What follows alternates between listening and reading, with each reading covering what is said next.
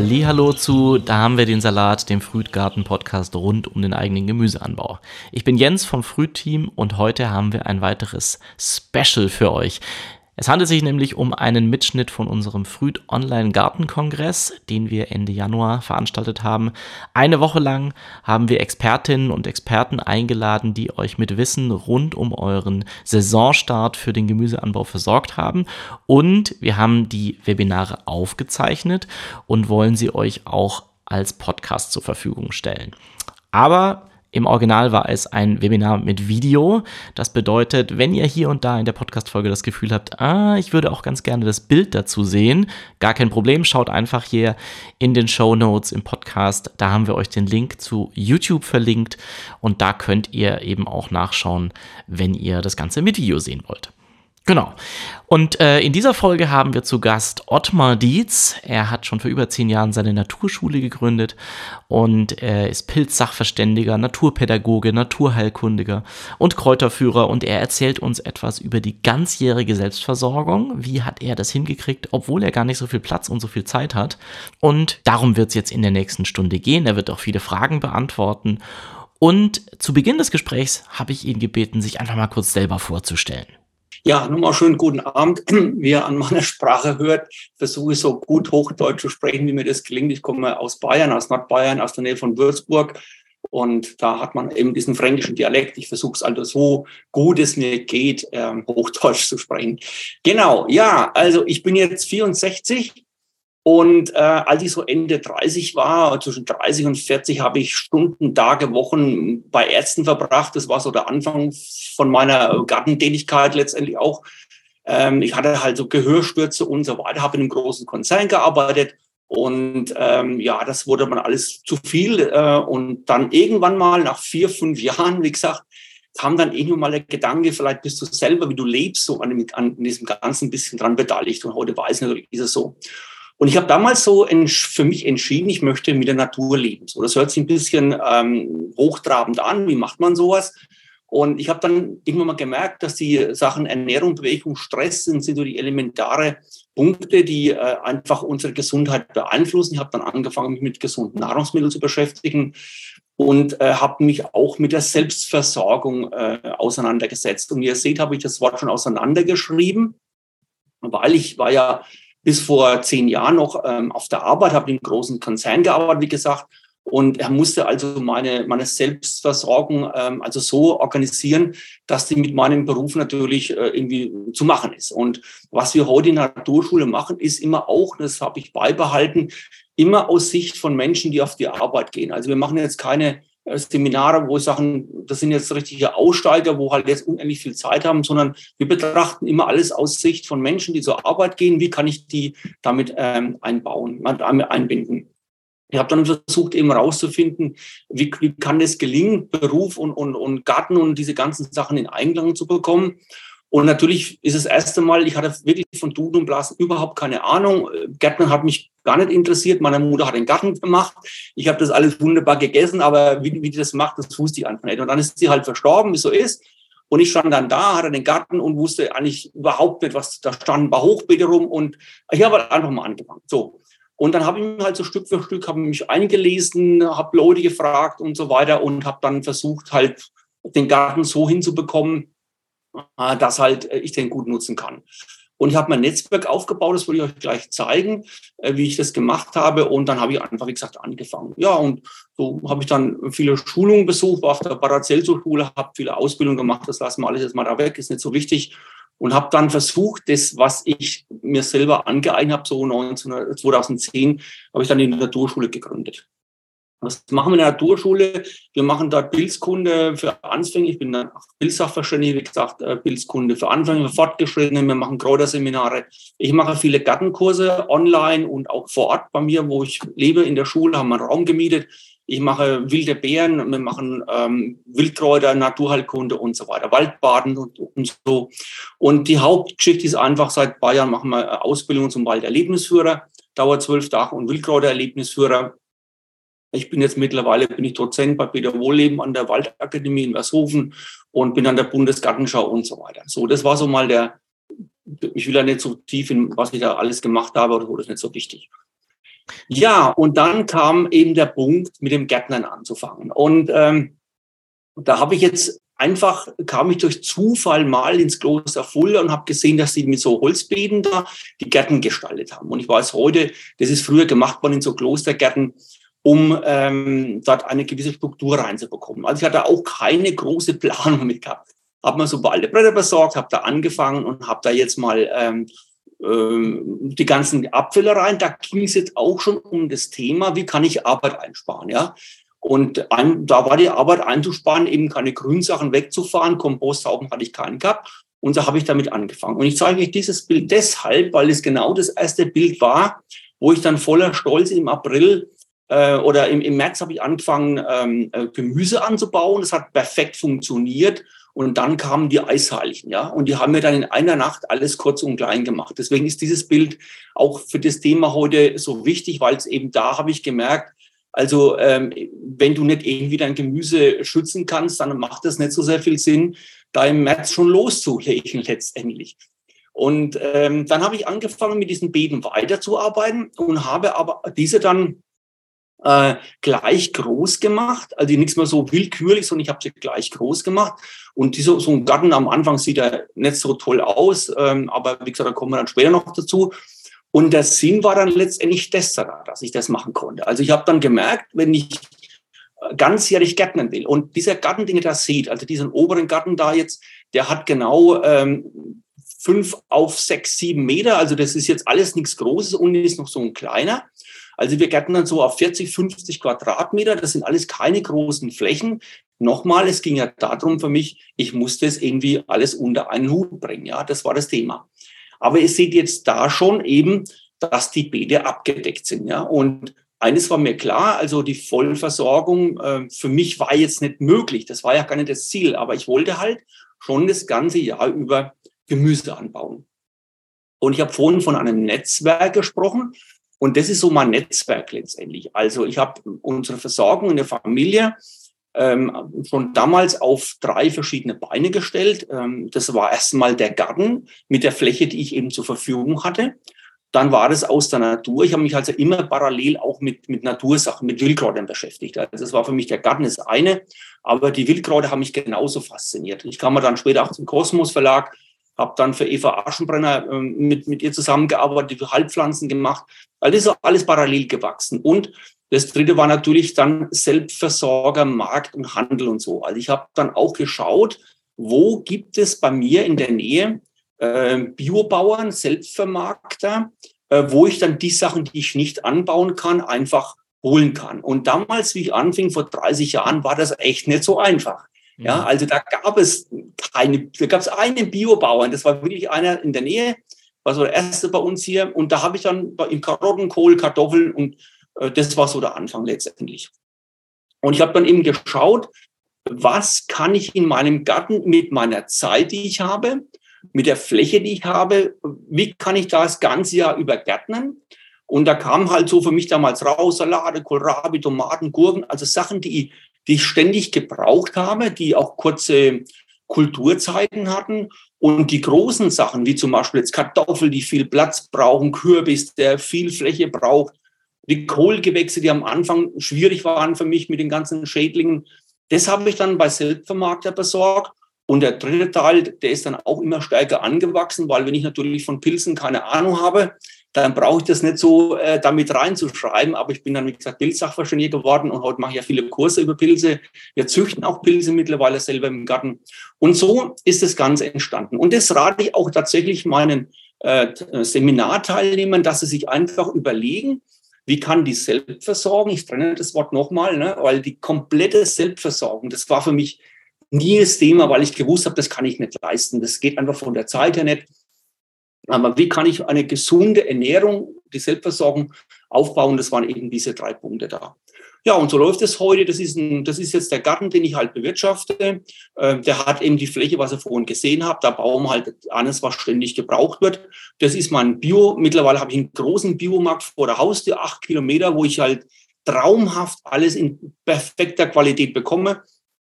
Und dann ist das nächste in die Wildkräuter, wo wir halt auch ständig draußen sind, holen die, lassen die aber auch bei uns im Garten wachsen. Ne? Also deswegen, der Garten ist jetzt nicht für mich nur anbauen, sondern eben auch wachsen lassen. Da kommen Brennnessel, da kommen Kirsche und alles und das schmeckt ja alles super gut.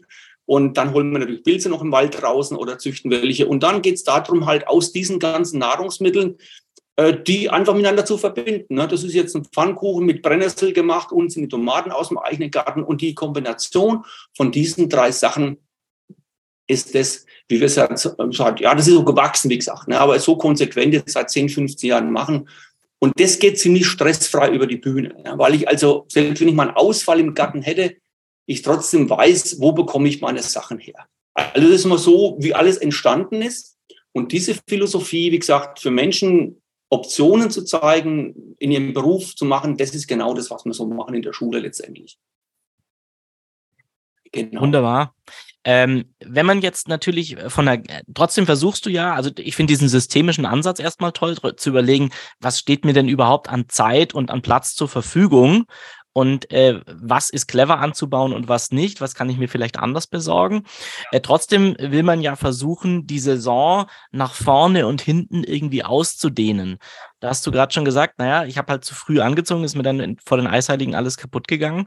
Ähm, wie machst du das? Also wie kannst du trotzdem, trotz dieses Versorgungsdreiecks, das du da aufgebaut hast, irgendwie versuchen, in deinen klimatischen Bedingungen ähm, mehr zu ernten? Ja, genau. Also komme ich jetzt genau dazu. Also fangen wir erst mal an. Es geht ja, das war ein großes Ziel von mir, dass ich wirklich das ganze Jahr über was zum Futtern haben, sagen wir es mal so. Ne? Also ich wollte als immer, das war so mein Traum, ich wollte in den Garten gehen und was zu essen finden. Ne? Und wenn das nicht viel war, aber irgendwie mit ein bisschen Dinkelmehl und so, ein bisschen Milch, habe ich immer was Gutes hinbekommen. Das war so mein Ziel. Also fangen wir mal an. Ähm, wenn ich im Winter mich mit, mit ganzjähriger Anbau beschäftige, dann gibt es mal die reinen Winterkulturen. Ja? Das ist mal typischerweise Grünkohl, Rosenkohl, Wessing, Winterfürst, ich habe den Namen hingeschrieben, Winterbrokkoli oder Ballenkohl.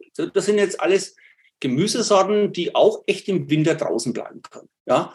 Ähm, da brauche ich mich jetzt um Schutz und so weiter nicht zu kümmern. Und ähm, Rosenkohl anzubauen, wie gesagt, äh, da muss man aber auch schon wissen, diese Kulturen ähm, brauchen auch Platz. Ja, also sie sind lange auf die Beete. Das muss man sich einfach im Klaren sein. Habe ich am Anfang auch wie ich anfing, weißt du ganz genau, habe ich mal so einen halben Garten mit Kohlgewächsen äh, ähm, bepflanzt letztendlich, habe aber gar nicht gemerkt, so am Anfang, weil ich habe ja wirklich alles mir selber erlernen müssen und so, ähm, dass das natürlich lange auf die, auf die Beete steht. Ne? Und solange ich halt das draufstehen habe, kann ich ja logischerweise nichts anderes dahin machen. Also das ist mir auch schon ganz schnell klar geworden. Aber zum Beispiel Rosenkohl, das ist so ein typisches Wintergemüse ähm, oder eben jetzt äh, natürlich ähm, Grünkohl. Ne? Ich liebe Grünkohl und wie man sieht, der kann ja auch jetzt mitten im Winter draußen stehen. Und da habe ich aber mal ein Bild mitgebracht, dass man auch mal sieht, wie groß dieser, dieser Grünkohl wird. Ne? Also wenn man so ein kleines Pflänzchen da kauft irgendwo, dann muss man eben auch seinen mhm. Platz zur Verfügung stellen, der wird einfach richtig groß. Und wenn ich einen großen Garten habe und sage, ich habe Zeit und ich habe echt große Fläche, Fläche spielt da keine Rolle, dann ist es natürlich klar, dann kann ich sowas oder mach, würde ich das auch machen, ganz klar. Ne?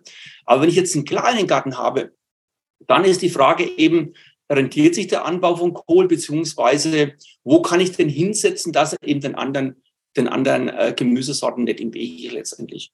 Und genauso gibt es auch Wirsing wie den Winterfürst, der kann auch im Winter noch draußen bleiben. Das heißt, wenn man den dann rechtzeitig rauspflanzt, dass der schon, bevor der Winter dann angeht, schon die richtige Größe hat, dann kann der auch einen Frost aushalten. Auch das ist letztendlich machbar. Oder auch Lauch, der kann auch im Winter draußen bleiben. Das sind also Gemüsesorten, die ich auch im Winter draußen dann ganz normal schon geerntet habe.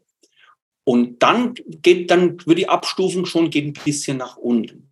Dann kommen zum Beispiel Weißkraut, ja. Das kann man auch mit in den Winter nehmen, so würde ich es mal bezeichnen. Aber es sind jetzt keine Gemüse, die ich jetzt komplett bis im Januar, Februar draußen lassen würde. Die leiden auf jeden Fall irgendwann mal leiden die ohne Frostschutz. Also was ich jetzt erzähle, ist ausschließlich ohne Frostschutz. Ja. Mhm. Und ähm, oder auch Rotkohl, da gibt es auch äh, Sorten, die einfach ähm, auch mal einen Frost leicht vertragen, aber dann sollen sie halt geerntet werden. Und da ist halt schon die Frage bei diesen Kohlsorten hole ich die einfach eher von den Feldern runter und tu sie anderweitig lagern oder, oder halt schon verarbeiten oder so. Ne? Also die ersten drei, Grünkohl, Rosenkohl, Winterförster, Wirsing, die kann ich echt draußen lassen. Das ist kein ja. Thema.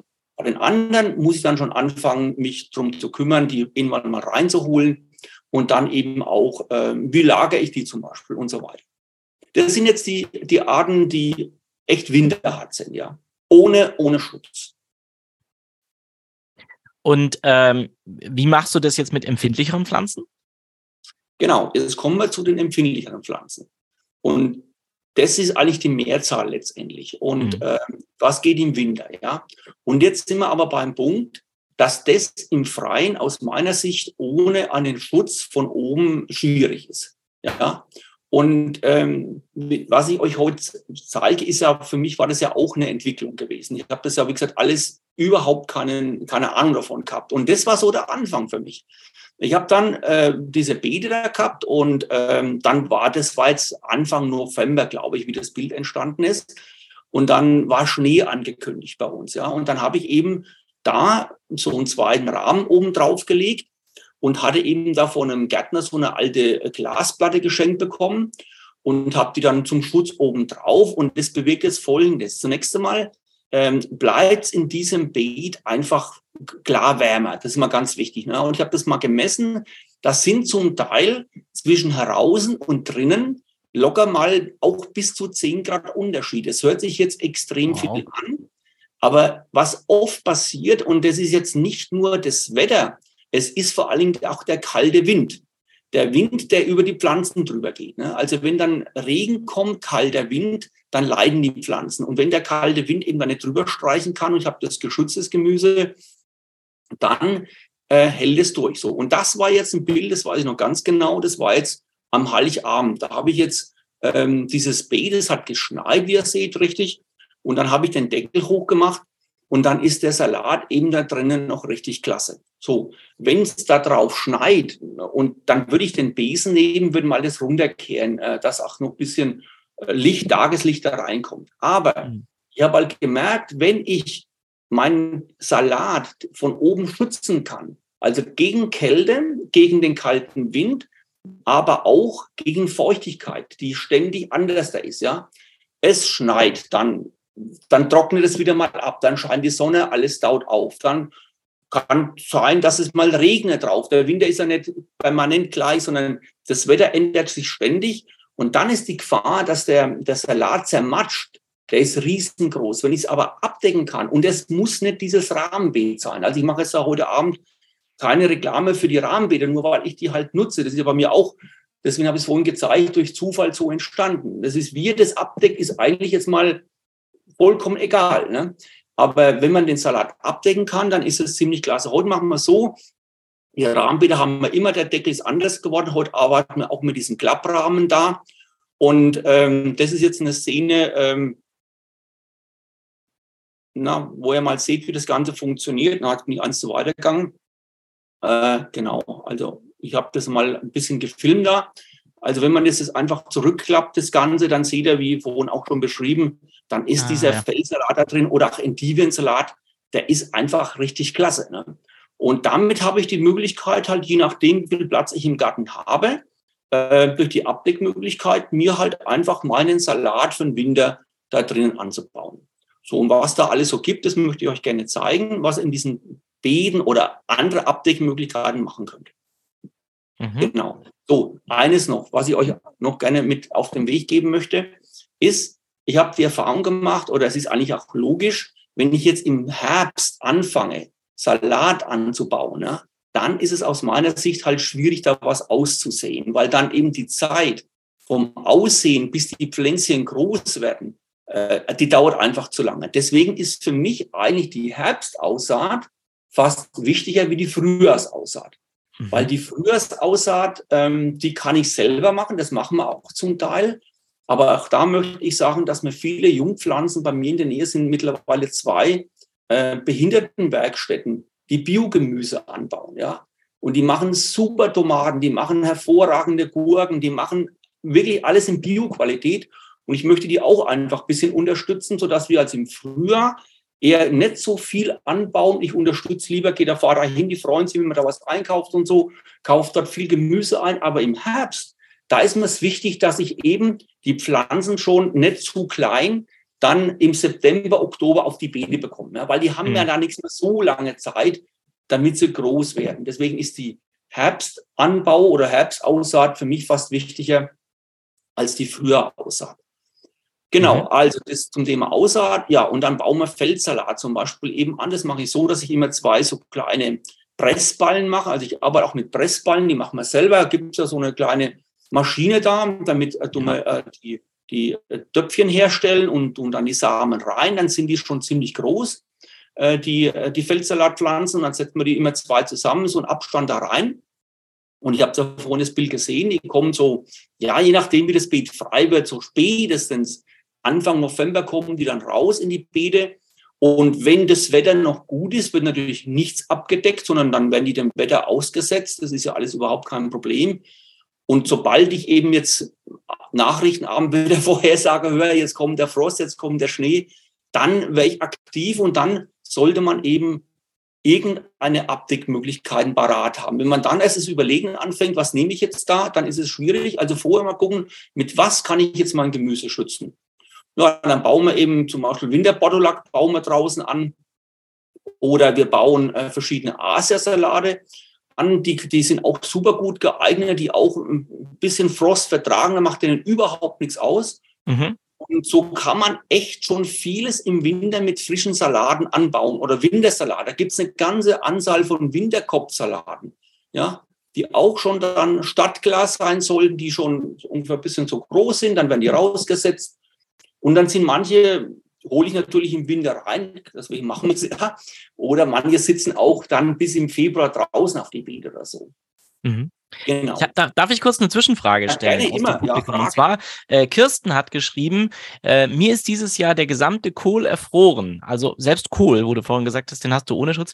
Wir hatten sieben, minus sieben Grad und ich hatte gedacht, dass der Grün- und Rosenkohl das überlebt. Leider falsch gedacht. Ähm, ja, bis zu welchen Temperaturen ist denn kein Frostschutz nötig bei Lauch, Grünkohl und Co.? Also sagen wir so, ich würde da auch, ich würde da auch das Thema ansprechen wollen wie vorhin. Ich habe heuer auch bei meinem Bekannten, der hat auch Rosenkohl draußen gehabt. Und ich bin mir nicht ganz sicher, das war ja nicht so sehr kalt bei uns, aber das sieht auch echt nicht gut aus. Ne? Ob die mhm. Frage ist, ob der einfach auch durch Regen und so weiter irgendeinen Pilz bekommen hat, also nichts zum Essen, ein Speisepilz, sondern einfach ähm, durch Regen, Auftauen, wie auch immer, auch geschädigt worden ist. Ne? Also die halten schon eigentlich bis minus 10 Grad ist es eigentlich kein Problem, die draußen zu haben. Okay. Aber ich glaube, auch wenn das Wetter halt, worum auch immer, den nicht gepasst hat. Und ähm, Sascha hat es gestern ja auch schon gesagt. Ne? Äh, das, glaube ich, ist ganz wichtig, dass man als Gärtner ähm, auch mit, ich sag's mal so, mit Niederlagen umgehen kann. Es wird immer wieder Jahre geben, da kann man sich noch so bemühen und noch so hat die ganze Liebe reingesteckt und hat auch vom Fachlichen her alles gut gemacht und trotzdem gelingt mal eine Kultur. Und eine andere vielleicht ist dann in dem Jahr umso besser. Ne? Also wenn es im Sommer dann, dass man genug Nahrung hat, ist alles gut. Aber ich glaube, dass er bis minus 10 Grad auf die Frage zurückzukommen, ist es, glaube ich, kein Thema. Aber dann, wenn eben Wasser kommt und, und vielleicht mal irgendeine Pilzkrankheit reinkommt, wie auch immer, und das habe ich eben bei ihm auch gesehen, dass da die nicht gut aussahen. Ne? Aber ja, okay. die sollten schon bis minus 10 Grad das aushalten können. Mhm. Okay, vielen Dank. Aber eins kann ich auf jeden Fall bestätigen, das sagen wir ja auch. Also es geht um Freude am Garten und ja. es ist und bleibt eben Natur. Ja. Ähm, es gehört halt auch dazu, dass mal Dinge besser oder schlechter klappen oder dass es sich tatsächlich äh, von Jahr zu Jahr verändert. Ich glaube, die Offenheit muss man behalten. Aber eine Frage möchte ich noch kurz zum Grünkohl nachschieben. Äh, und zwar wurde gefragt, Wann muss ich zum Beispiel Grünkohl vorziehen, beziehungsweise wann muss er spätestens gepflanzt werden, damit er den Winter über im Beet bleiben kann? Hm. Also ich, ich fange dann meistens so im Mai an und tu die Pflanzen vorziehen. Und dann mhm. sind die so im, ja, im Juli, Juli, spätestens Anfang August haben die die richtige Größe. Und dann gucke ich halt einfach, ob die Beete soweit frei sind. Also ich würde jetzt zum Beispiel keine Kultur rausreißen, die noch gut ist, ja um den da reinzusetzen. Aber oftmals ist es so, dass dann zwischen den Pflanzen, die vielleicht jetzt vorher drauf saßen, ein bisschen Platz ist, weil die sind ja noch klein, die Grünkohlpflanzen. Dann setze ich halt die mal zwischen rein. Mhm. Aber achte schon drauf, dass dann irgendwann mal halt die anderen auch langsam verschwinden, dass die nicht sich ja. da im Wege stehen. Ne?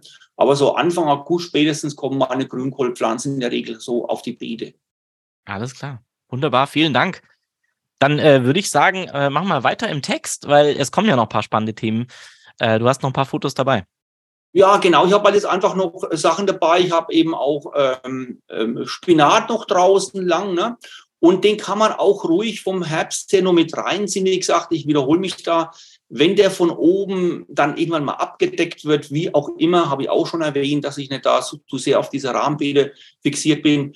Ähm, und dann äh, hält er auch, weil es eben nicht reinfriert, wenn es draußen mal zwei, drei Grad Kälte hat, das hält er ohne weiteres aus. Ja, und dann merkt man halt schon, okay, der fängt jetzt an zu leiden, dann wird er halt als erstes mal abgeändert oder so. Ne? Das ist klar. Und so ist halt ein Spiel mit diesen ganzen Kulturen, wo man hat. Ich habe auch zum Teil lang draußen ähm, ähm, ähm, diese Kohlpflanzen da, Kohlrabe zum Beispiel, den habe ich auch lange draußen. Ich bin jetzt noch nicht beim Lagern, ich bin jetzt einfach nur äh, von Gemüse, das auch mal wenn länger draußen bleiben kann. Und Kohlrabi habe ich auch schon bis, ja, bis, äh, bis der Winter halt so richtig losging, draußen gehabt. Dann habe ich ihn abgeändert, habe ihn eingelagert oder wir haben halt irgendwie verarbeitet. Und ähm, das wäre auch möglich, auch mit rote Betis mhm. genau das Gleiche.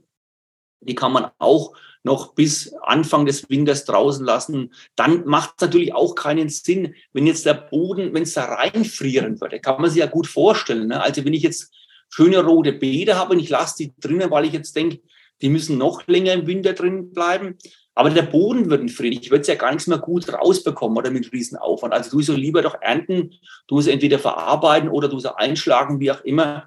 Aber jetzt nicht den übertriebenen Ehrgeiz zu haben, die müssen draußen bleiben, weil das, glaube ich, ist dann eher nicht so toll. Pastinaken, die sind auch mal länger draußen. Das ist auch kein Thema. Oder eben auch dann ähm, Karotten zum Beispiel. Ja. Die mhm. können auch mal noch länger draußen bleiben. Aber die würde ich dann auch rechtzeitig ernten, wird sie einschlagen in irgendwelchen Kisten und so weiter, komme ich noch gleich dazu. Und so spielt man eigentlich mit den verschiedenen Möglichkeiten. Ne? Also mhm. nochmal, was will ich selber machen? Das ist der eine Punkt. Was bekomme ich woanders daher? Was ich selber machen kann? Ähm, Habe ich eine Möglichkeit, das zu schützen? Wie kann ich schützen? Bin ich flexibel? Das ist, glaube ich, ganz wichtig, dass ich eben jetzt ähm, ja, mit, mit einem Schutzvlies oder, oder mit Scheiben oder wie auch immer, aber sagen kann, jetzt wird es echt kalt draußen, jetzt habe ich die Möglichkeit, das zuzumachen oder ich mache es eben aus. Und das ist so ein Spiel mit diesen verschiedenen Möglichkeiten. Ja, wunderbar. Ja, oder diese ganzen Herbsttrüben, die kann man auch noch lange draus lassen. Und wenn dann der starke Frost kommt, dass es dann doch in den Boden reinführt, dann sollen es schon äh, langsam reinkommen. Genau, dann, was ich heuer auch lange draußen hatte, war Mangold.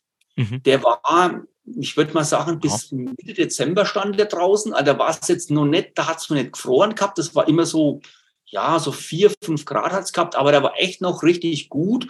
Ich habe dann eben die Blätter, die schon leicht so ein bisschen faule Stellen hatten und so weiter, habe ich halt weggenommen. Aber ich habe immer noch äh, dann lange äh, Mangold ernten kann. Und da ist jetzt noch, glaube ich, Vogelmiere dabei, da kann man die auch gleich mit nutzen. Und dann irgendwann ist halt mal ähm, vorbei, dann, dann gehen sie natürlich ein und mhm. äh, ja, dann hat man was anderes. Und wie gesagt, der Endivensalat zu der Frage von vorhin, da gibt es ja ganz verschiedene Endivensalate. Äh, die tun wir dann schon rechtzeitig äh, raus, dass sie schön groß sind. Und dann lassen wir es so lange, wie eben das Wetter gut ist, bleiben sie offen. Und wenn es dann eben zu kalt wird, dann kommt wieder das so ein bekanntes System, abdecken, zumachen und dann sind die auch noch lange Zeit draußen. Ja. Das war jetzt das Thema. Man muss ja vorhin, wie gesagt, angeschaut, was es Winter hat, echt Winter hat. Und das andere ist, was kann ich jetzt lange draußen lassen mit Schutz? Mhm. Genau. Ähm, da, da habe ich gleich noch zwei Fragen. Nämlich eine nochmal zum Salat. Die Heike fragt, nämlich zum Thema Licht. Also wir haben jetzt auch viel über Temperatur und Schutz gesprochen, aber Licht ist ja auch ein Faktor im Winter, wenn es weniger Sonnenstunden gibt.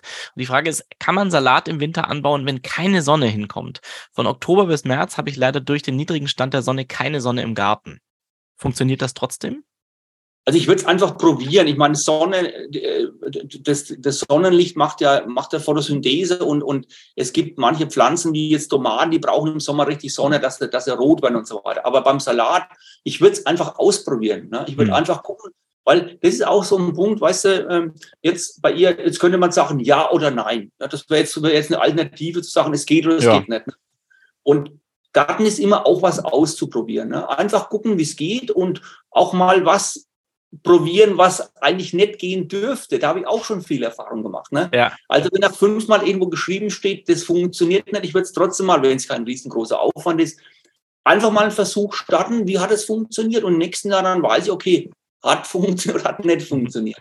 Aber Absolut. immer da auch ein bisschen Mut an den Dach legen. Es geht ja auch da jetzt nicht um große Summen. Wenn ich da mal zehn so Pflanzen vielleicht, äh, dann, wo es nichts geworden ist, klar ist schade dafür, aber einfach den Mut haben, was auszuprobieren. Das bin ich immer ein großer Freund davon. Ja, finde ich auch. Und deswegen, also äh, ganz viele sagen ja auch nach vielen Jahrzehnten, dass sie jedes Jahr dazulernen und mal funktioniert es und mal nicht. Ich denke auch, ich glaube, einfach mal ausprobieren ist am besten. Ähm, ich würde noch gerne einen neuen äh, Themenkomplex kurz anschneiden. Und zwar, du hast ja jetzt bis jetzt äh, vor allem darüber gesprochen, was man sozusagen wann ernten kann und dann auch direkt verzehren kann. Aber man kann ja die Saison vielleicht auch verlängern, indem man die Dinge, die man erntet, ähm, haltbar macht oder äh, richtig lagert oder so. Ähm, wie, wie gehst du damit um? Ja, also ich sage mal, das Thema Ernten, das ist ja jetzt heute nur ein Randthema, wir sprechen jetzt über Wintergemüse, aber das Thema Ernten finde ich ein super spannendes und wichtiges Thema. Aus dem einfachen Grund, jetzt gehen wir ganz kurz in den Sommer rein, ne? weil natürlich auch dann in einem Garten zum Teil viele Sachen gleichzeitig reif werden. Ne? Also wenn jemand einen Garten anbaut, ich, und ich sehe ja mhm. viele Bücher und Gärten und, und YouTube, wo Riesengärten angebaut werden. Das ist alles super. Ne? Aber irgendwann mal kommt der Punkt, wo ich kein, keine Zucchini mehr sehen kann, wo das alles einfach zu viel ist. Ne? Deswegen muss man auch da Strategien haben, um dann Gemüse, das jetzt einfach ein bisschen überdrüssig auch ist, loszuwerden. Wir machen halt viel mit Trocknen viel. Wir machen Gemüsebrühe. Also wir tun vieles trocken in die Dörkerräder reinkommen und so weiter. Und im Winter ist genau das Gleiche. Auch gucken, was habe ich für Möglichkeiten. Und ich habe jetzt auch halt so ein Haus mal gebaut. Da ist jetzt kein traumhafter Felsenkeller dabei. Ja, wie das früher mal bei den Bauern draußen war. Und deswegen arbeiten wir auch mit diesen Trommeln da. Ich meine, die sind mittlerweile, glaube ich, auch überall bei YouTube und so zu sehen.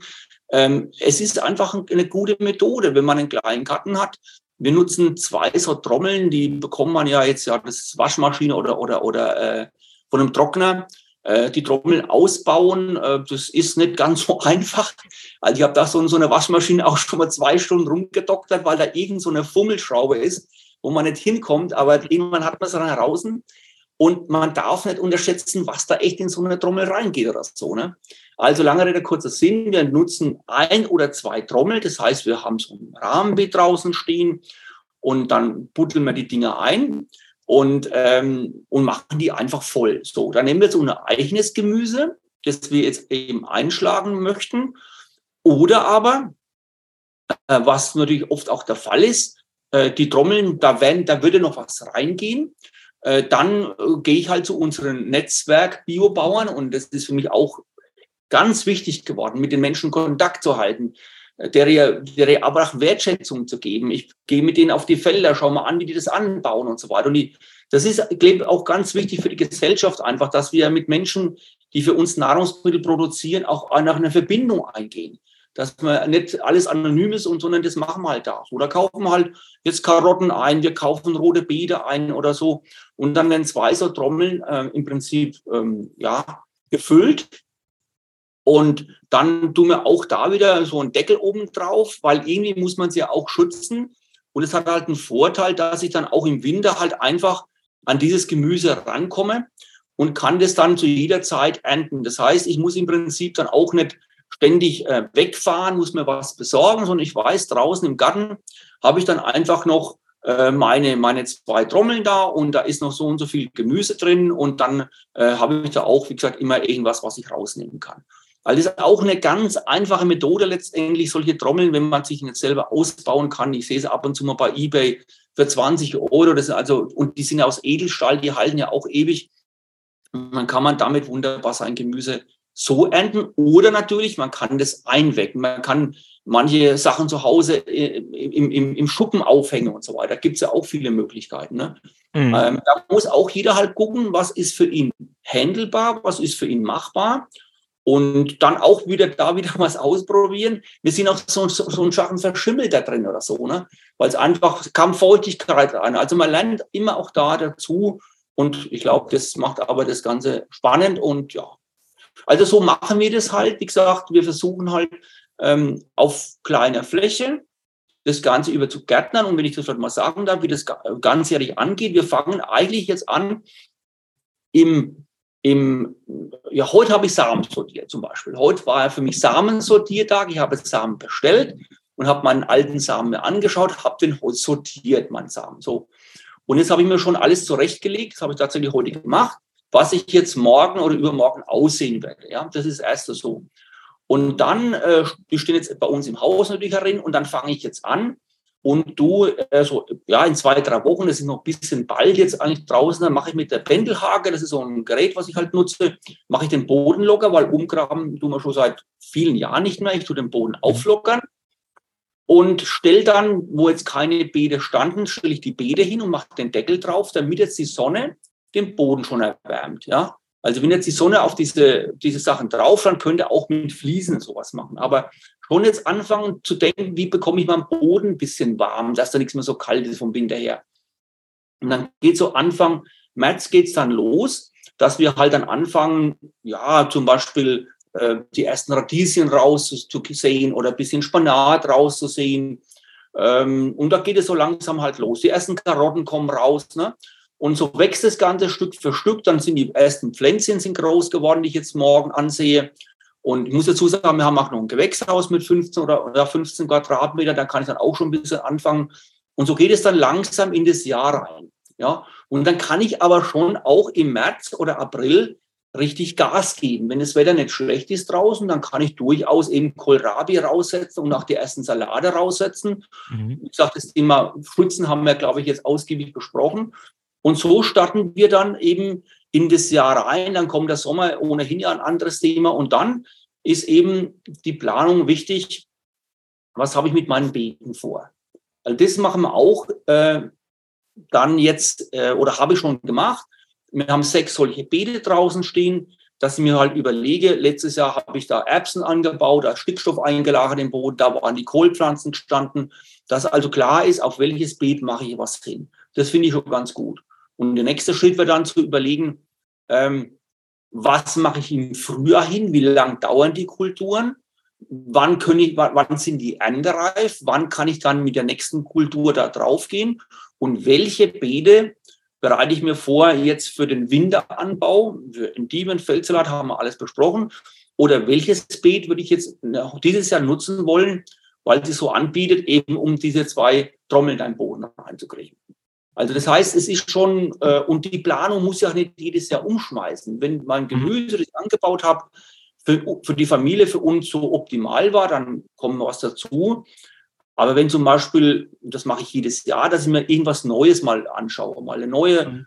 neue Gemüseart mit anbaue, dann gucke ich, wie kann ich die halt integrieren. Und so ist es ein Spiel mit dem Platz, den man hat, die Möglichkeiten, die man hat, das ist so ein Spiel letztendlich, um das für sich, für seine persönlichen Bedürfnisse halt möglichst, aber auch da nicht zu, ähm, zu hoch die Ansprüche stellen, sondern einfach ganz locker zu gucken, wie kann ich das halt möglichst gut organisieren. Wunderbar, vielen Dank. Den Punkt nämlich würde ich auch noch kurz aufgreifen, bevor wir dann, äh, es kamen nämlich sehr, sehr viele Fragen rein, bevor wir die Frageliste reingehen, äh, dass wir nochmal ganz kurz auf deinen Beetplan schauen. Das heißt, mhm. ähm, ja, der verändert sich immer ein bisschen, aber es kam die Frage rein, was ziehst du denn jetzt schon vor? Was kann man schon so früh vorziehen? Ähm, wie gehst du bei der Planung vor?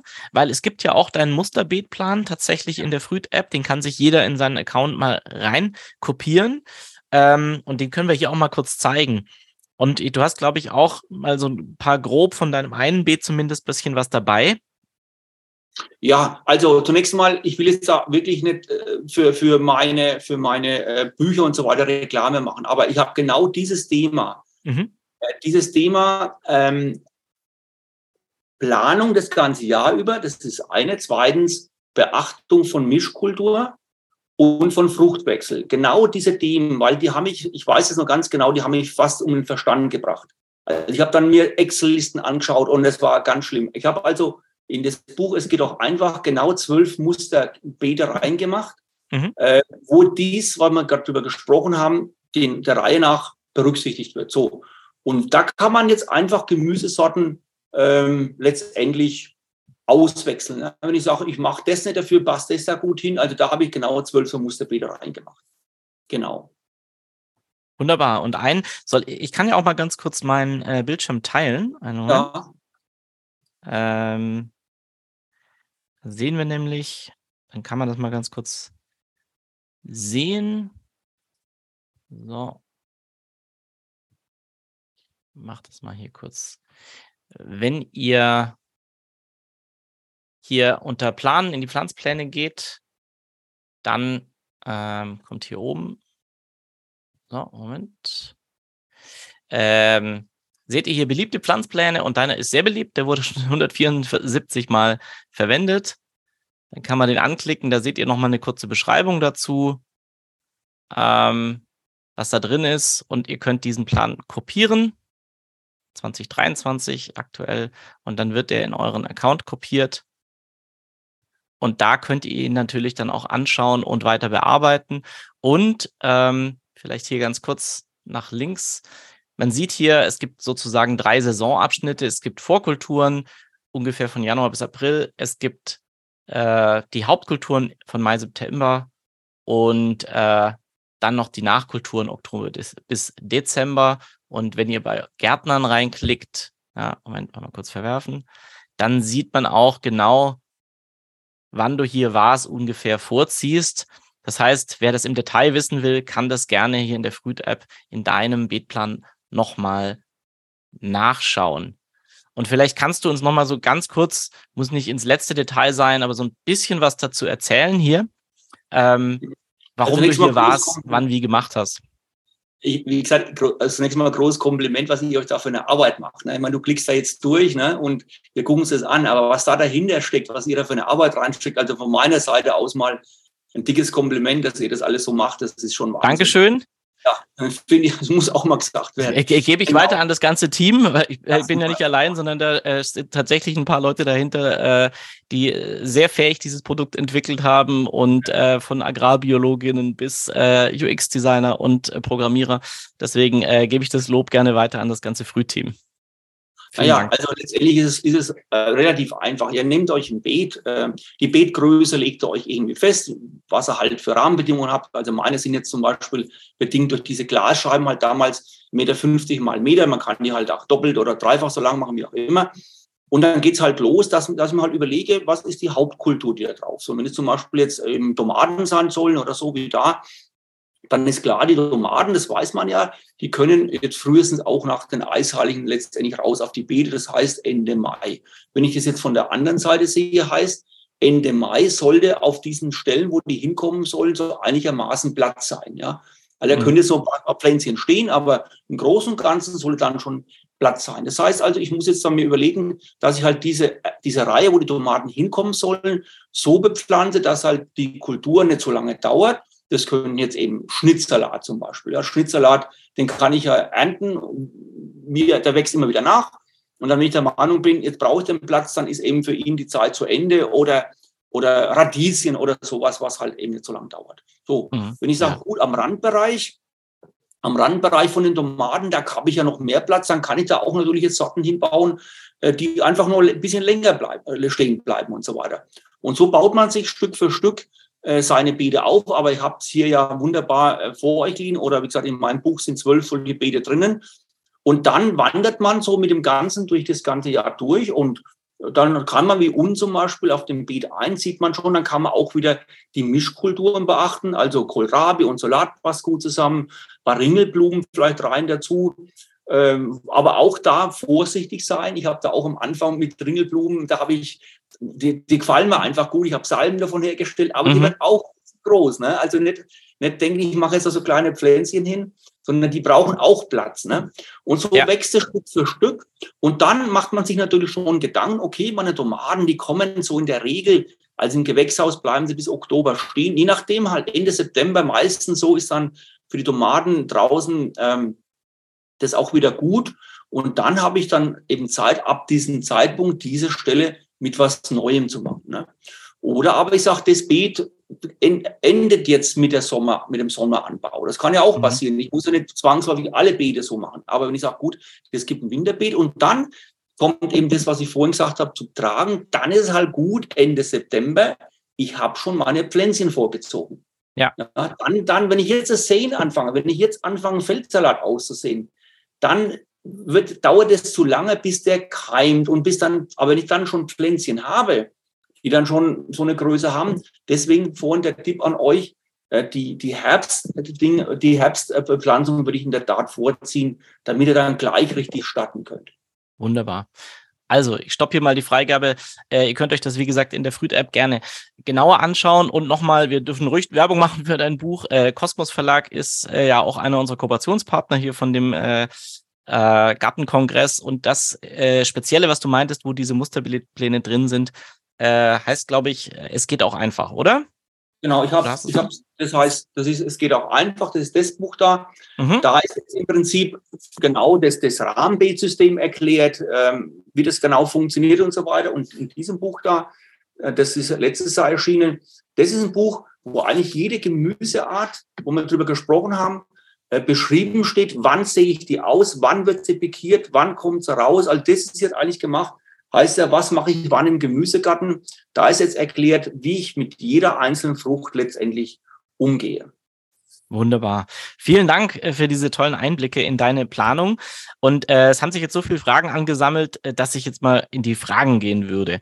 Ähm, eine war zum Beispiel, findest du ein Gießen im Herbst überhaupt nötig, wenn die Setzlinge zuvor gewässert sind und das Umfeld gemulcht ist?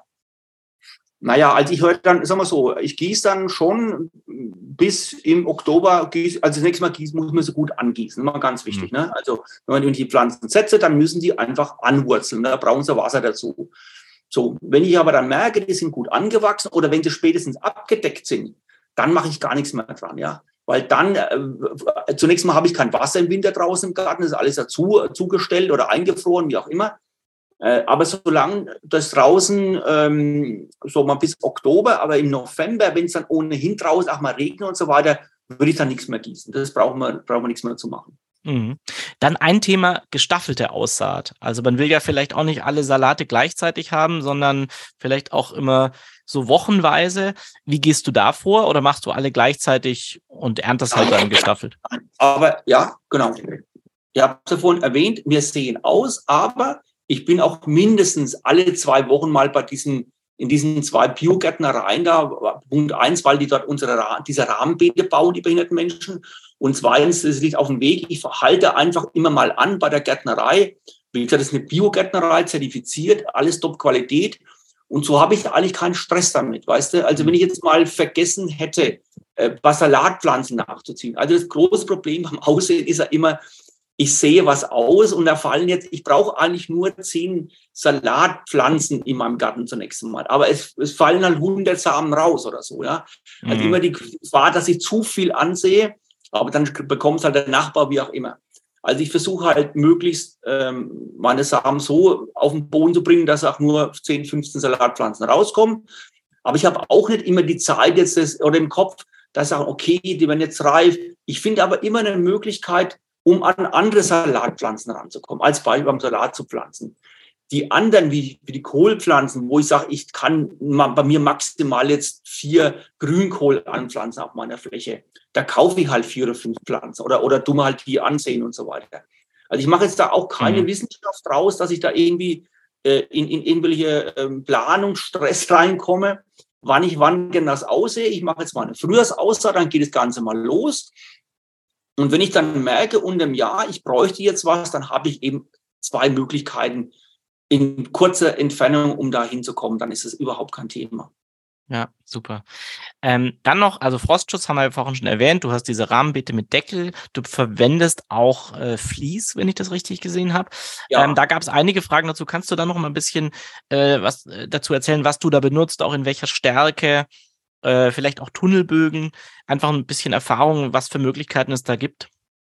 Klar, also jetzt haben wir halt diese Deckel, dann muss man die logischerweise, aber ich angefangen habe, habe ich eben mit diesen Tunnelbögen gearbeitet und auch schon im Frühjahr und habe dann eigentlich normales Vlies, das im, im Handel bekommen. Ich tue dann eben auch gucken, dass ich halt solche Gärtnereien unterstütze, die jetzt vielleicht äh, kleiner sind und nicht im großen, äh, will ich keine Namen nennen, sondern ich versuche halt die auch zu unterstützen. So.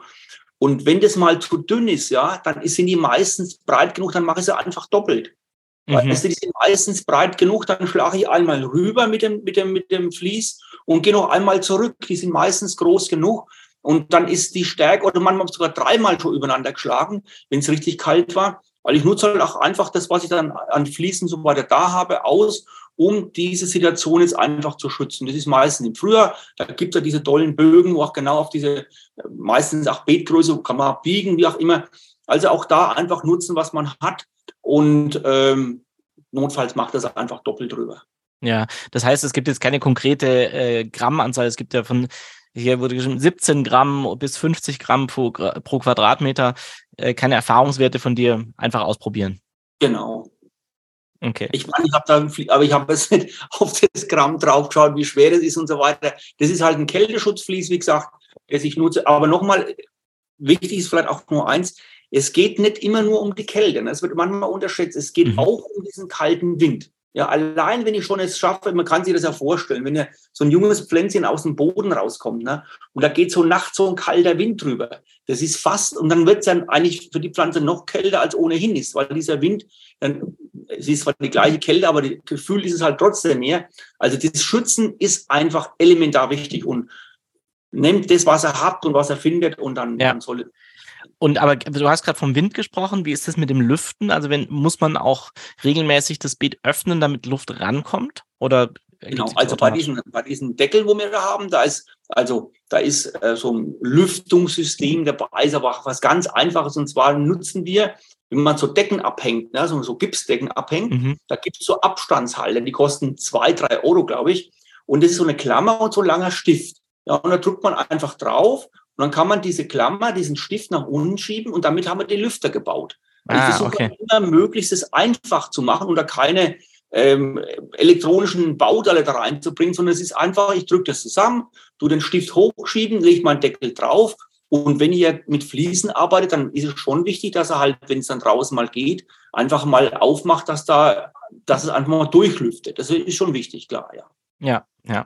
Äh, dann eine Frage noch zur Anzucht, weil wir gestern ja auch mit Sascha Singh darüber gesprochen haben. Er ist kein so großer Freund der Erdballenpresse. Äh, ich grundsätzlich schon. Wir haben ja auch eine bei uns im Frühshop, die ich glaube gerade ausverkauft ist. Die ist sehr beliebt, ähm, weil man dadurch natürlich auch ohne Müll äh, diese äh, Presstöpfe herstellen kann. Allerdings ist die verwendete Erde sehr wichtig. Welche Erde verwendest denn du für deine Pressballen? Oder hast du irgendwie so ein Terra Preta oder wie, wie machst du das?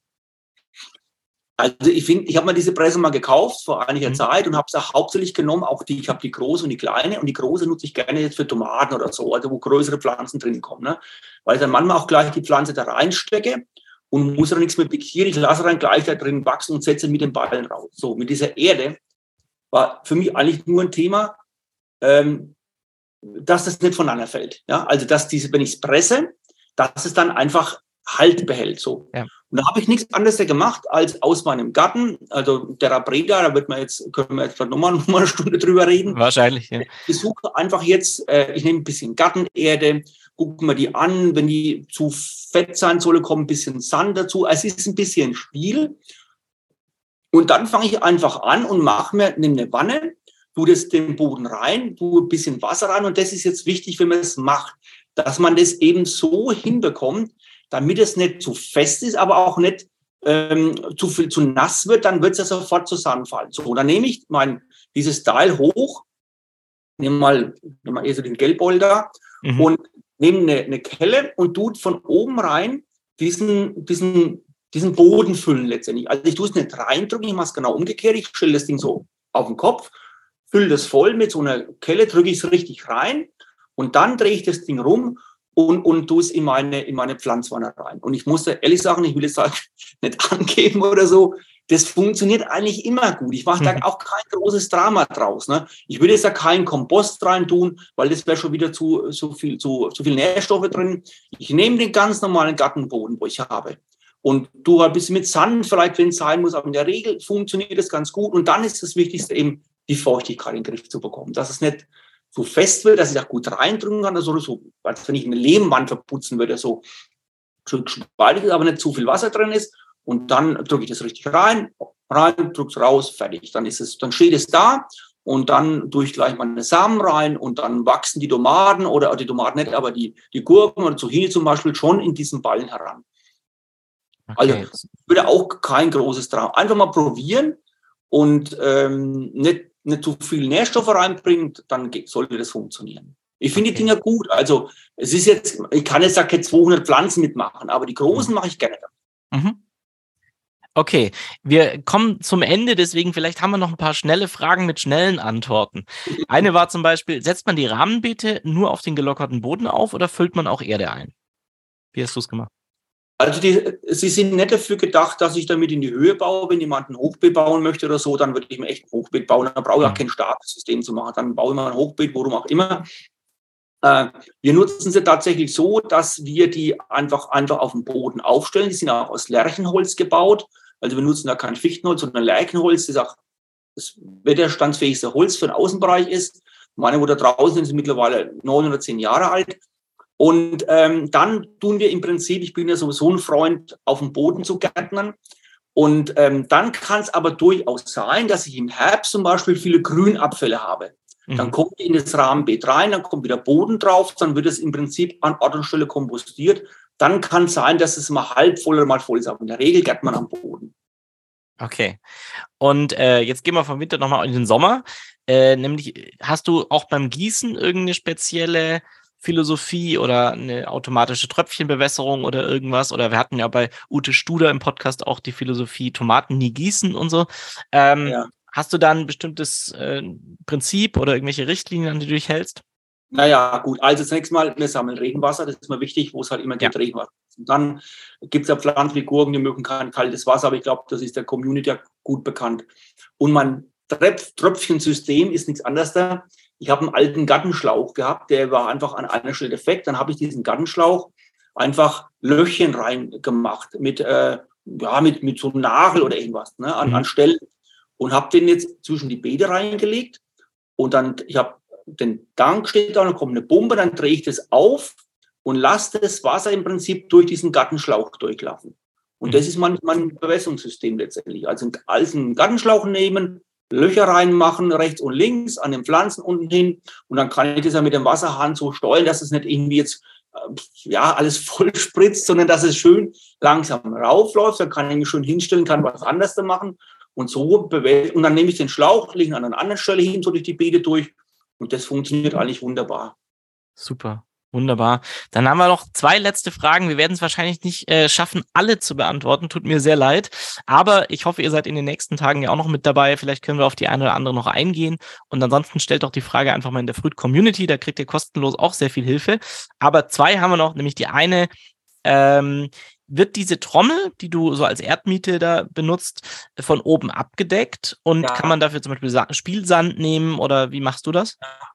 Ja, die wird abgedeckt. Also mhm. zunächst mal, äh, ich tue dann im Prinzip entweder ähm, eine Holzplatte drauflegen oder wie auch immer. Es wäre schon ganz wichtig, dass eben kein Wasser reinkommt. Ne?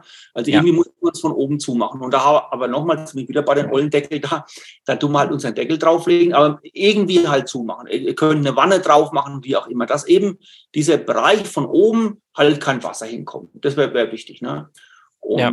vom Sand her, naja, bei uns ist so eine, so eine, ähm, so eine Baufirma da, äh, wo halt so ganz normalen Sand haben, wo halt Häuser mitgebaut werden, weil ich habe den jetzt auch nicht bei mir da liegen oder so. Dann fahre ich halt immer dahin und habe halt zwei so Eimer voll Sand, hole ich mir da jedes Jahr. Mhm. Und den nutze ich dann und tun halt im Garten mit einarbeiten. Bin auch zu faul dazu, dann den aus, den aus der Trommel wieder rauszupulen da. Dann tue ich ihn halt im Garten, im Beet mit verarbeiten und holen wir halt jedes Jahr ein, zwei so einmal wieder neuen Sand oder was. Wunderbar. Und die letzte Frage, also erstmal ein schönes Feedback. Ich lese hier sehr viel Lob. Vielen Dank, Ottmar. Aber eine super Kombi, der Ottmar Dietz und die Fruit-App. Nun bräuchte es noch Tipps, welche Pflanzen Schnecken abhalten. Stimmt es, dass Kerbel Schnecken abhält? Oder öffne ich jetzt mit der Frage die Büchse der Pandora wahrscheinlich, weil wir uns über das Thema ja. Schneckenabwehr äh, nochmal eine Stunde unterhalten könnten? Ich mache es kurz mit den Schnecken. Ne? Also ich, ich, ich mache es, versuche so kurz zu machen, es geht. Ich hatte ich hatte die Phase gehabt, wo ich aufhören wollte mit, den, äh, mit, mit dem Gärtnern, weil mich das unfassbar genervt hat. Also mhm. äh, ich, ich kann mich noch dran erinnern, ähm, ich bin nachts, äh, bin, habe gepflanzt, war mal ein paar Tage weg, kam zurück und es war alles weggefressen. Ne? Und ich habe dann gemerkt, wo die leben. Ich habe mich also damit beschäftigt, wo leben die Schnecken, wann kommen die raus. Ne? Mhm. Die sind ja super cool, die sind versteckbar. Ich habe viel mit Trockenmauern gemacht bei mir im Garten und die kommen alle zum gleichen Zeitpunkt oben raus. Und äh, mein großer, äh, großer Effekt war, die Hilfe war, ich habe dann angefangen mit effektiven Mikroorganismen zu arbeiten. Mhm. Und diese EMs nehmen ein bisschen Fäulnis aus dem, aus dem Garten raus und habe dann konsequent meine Beete damit gegossen und so weiter. Und äh, habe mit Mulchen angefangen. Das heißt, mit Mulchen äh, fördert die Schnecken, hat überhaupt nicht bei mir gestimmt. Ich glaube, dass EM für mich damals der Schlüssel zum Erfolg war.